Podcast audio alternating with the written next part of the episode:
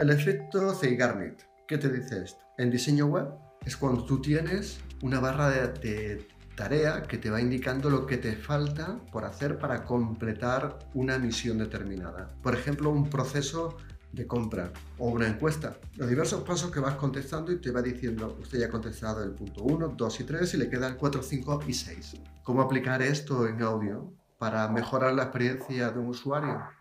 Pues mira, es muy fácil. Si al principio del audio le cuenta cuáles son las diversas partes que vas a hablar en él, o haces un recuerdo de decir solo faltan dos temas para acabar este audio y estás provocando ese efecto. Estás avisando al usuario de lo que falta vas a provocar dos eh, reacciones aquí.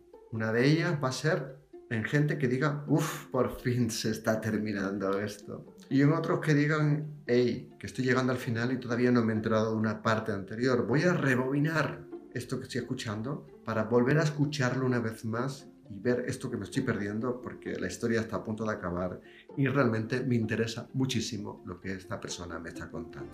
Mi nombre es Antonio Fernández Coca y soy profesor titular de la Universidad de Les Illes Balears. Si quieres tener más información sobre esto que hago, esto que te cuento, solo tienes que entrar en una web, en una web que se llama estrategiadocente.com.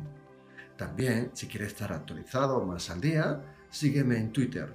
Mi Twitter es Fernández Coca.